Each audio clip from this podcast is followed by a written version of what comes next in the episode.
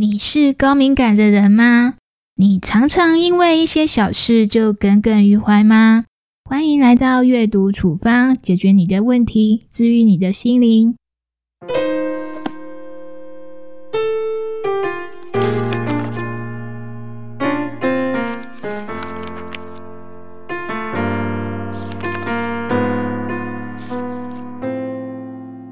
嗨，我是说书人婉莹。最近有个新闻，让身为父母的我看完忍不住叹了一口气。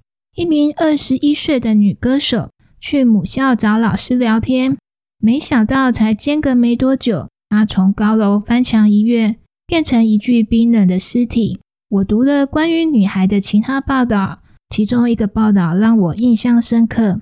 因为父母离婚，她跟着爸爸生活，为了不让爸爸担心。成长阶段，他总是一个人默默藏着心事。说起这段往事，他忍不住泪眼花花。或许正是因为这样高敏、情感丰富的性格，让他走上了绝路。我自己也是一个心思非常细腻的人，很容易想很多，常常会有下面这些小剧场：我什么事都做不好，我的人生一定不会幸福。实在不想答应，但是好担心拒绝会被孤立。如果我跟别人说我做不到，别人会不会认为我不是一个很棒的人？不知道正在收听节目的你，是不是和我一样，常常在心中否定自己，害怕拒绝会被别人讨厌，担心失败会让自己丢脸呢？日本心理智商师直西聪为我们这些容易因为一点小事就耿耿于怀的人。找到解决的办法，钝感力。钝感力是什么呢？直西聪说，现代社会是一个充满压力的社会，如果想好好快乐的生活下去，必须要变得迟钝、神经大条一点。那怎么培养自己的钝感力呢？直西聪提出很多办法，下面是两个我自己有跟着实做的办法。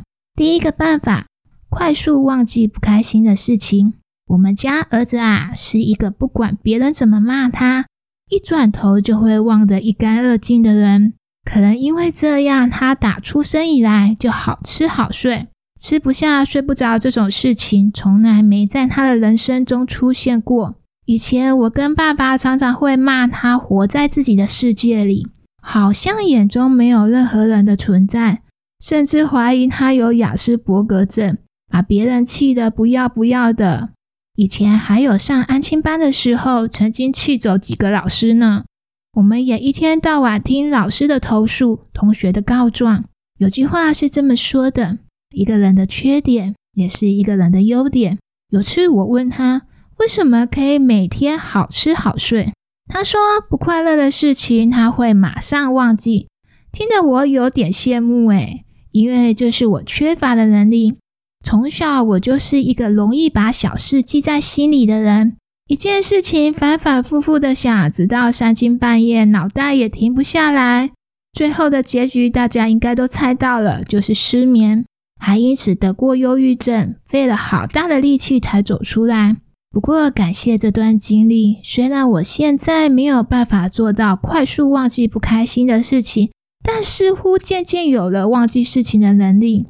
人到中年啊，记忆力会渐渐退化，想记清楚一件事情，还真的有点难度呢。没想到健忘也有好处吧？第二个办法，不主动承担别人的情绪。高敏感的人都有一个特点哦，常常在不知不觉中主动承担别人的情绪。小时候，只要我父母生气或吵架，我都会直觉的认为是不是自己哪里做错了，或者是不听话。才会导致他们生气吵架。我之所以会这么想，除了天生高敏感的特质啊，还有我爸习惯就事论人。比如说，他会说：“考这么差，我的脸都被你丢光了。你看你一副没有用的样子，将来只能去工厂当女工了。”小时候啊，我非常埋怨我爸爸。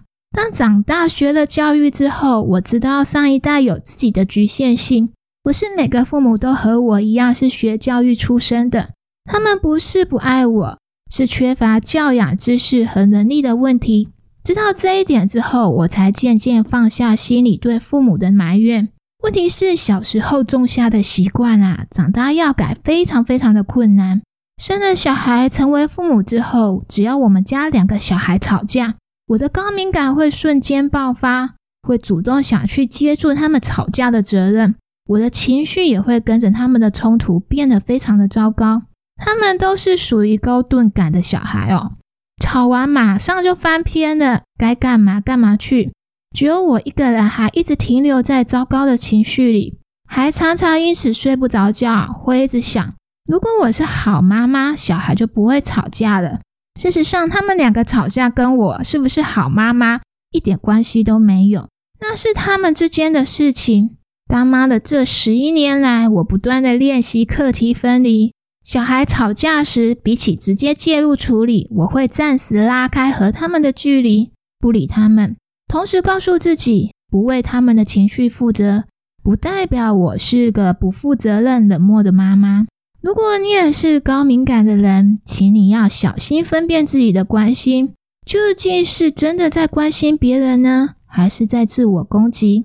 最后，我想跟大家说的是，《钝感力》这本书列举了很多帮助我们学习钝感力的实作方法。除了上面我说的两个办法之外，其他还有放弃并不可耻。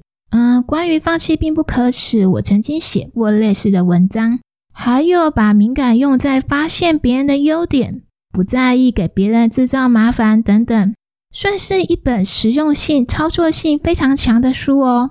尤其呀，现在孩子生的少，被父母呵护的太好，普遍都容易因为一点小事就冲动自我伤害。